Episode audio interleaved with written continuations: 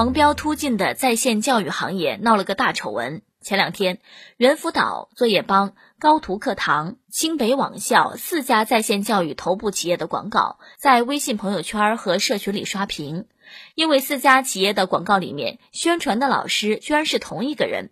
这位老师在猿辅导的广告视频中自称做了一辈子小学数学老师。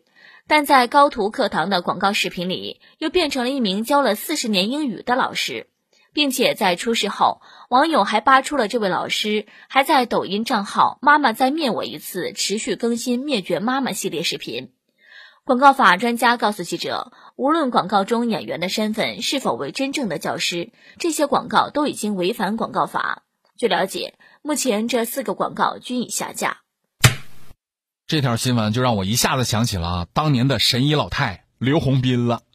哎呦我天，这位演员老太太退休之后，活跃在各大卫视的广告里头，一会儿是苗医传人，一会儿是高级营养师，下一个节目又成了北大专家了。从咳嗽到痛风，就没有他治不好的病。而今天说的这四家在线教育，竟然也用了同一个代言人，啊。熟悉的配方，熟悉的味道。咱们算算啊，就算是二十岁毕业，三十年数学，四十年英语，请问老太太，你今年高寿啊？或许人家可能是体育老师，就啥都有可能。这位老太太还被网友扒出来，在一些视频网站上可火了。对对对，哥也知道她，和她女儿经常拍段子，口头禅就是“女子本弱，为母则刚”。穿一身灭绝师太的衣服，拿剑追着她女儿到处撩。对于四家在线教育同一个代言人的事儿，网友们也有话说了。按他壮乔华说：“哎呀，大写的尴尬的了。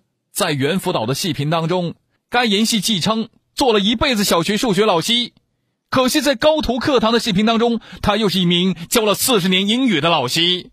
那么，他到底是忠心于哪一家机构呢？”下饭真香的了。我们的互联网圈里虽然没有什么通稿，也不至于这样没有底线吧？这反映出来的怕不是行业竞争白热，而是不讲武德呀！在线教育这一轮野蛮生长，也引起当局的关注了。新一轮疫情来袭，官方的在线学习机构能不能把课程内容给学生一次性的喂饱到位，也为家长们省点钱嘞？啊，的川体在线官博说。这么荒唐的事情还是发生了，在朋友圈和社群的刷屏广告具有分身术和资深老师，却揭露了现在在线教育机构的初心，真的是为了做教育吗？不管是线上还是线下，不管是 AI 还是面授，最终的目的都是为了孩子的教育，初心可不能忘。艾特数学是宇宙的语言说。没毛病啊！我教了一辈子数学，教了一辈子英语，只不过数学是上辈子教的。你有招吗？在线教育这个本身是挺好，特别是在我们不能出家门，在家就能够享受教育，多放一点心思在课程设计上不好吗？老师们专业负责一点不好吗？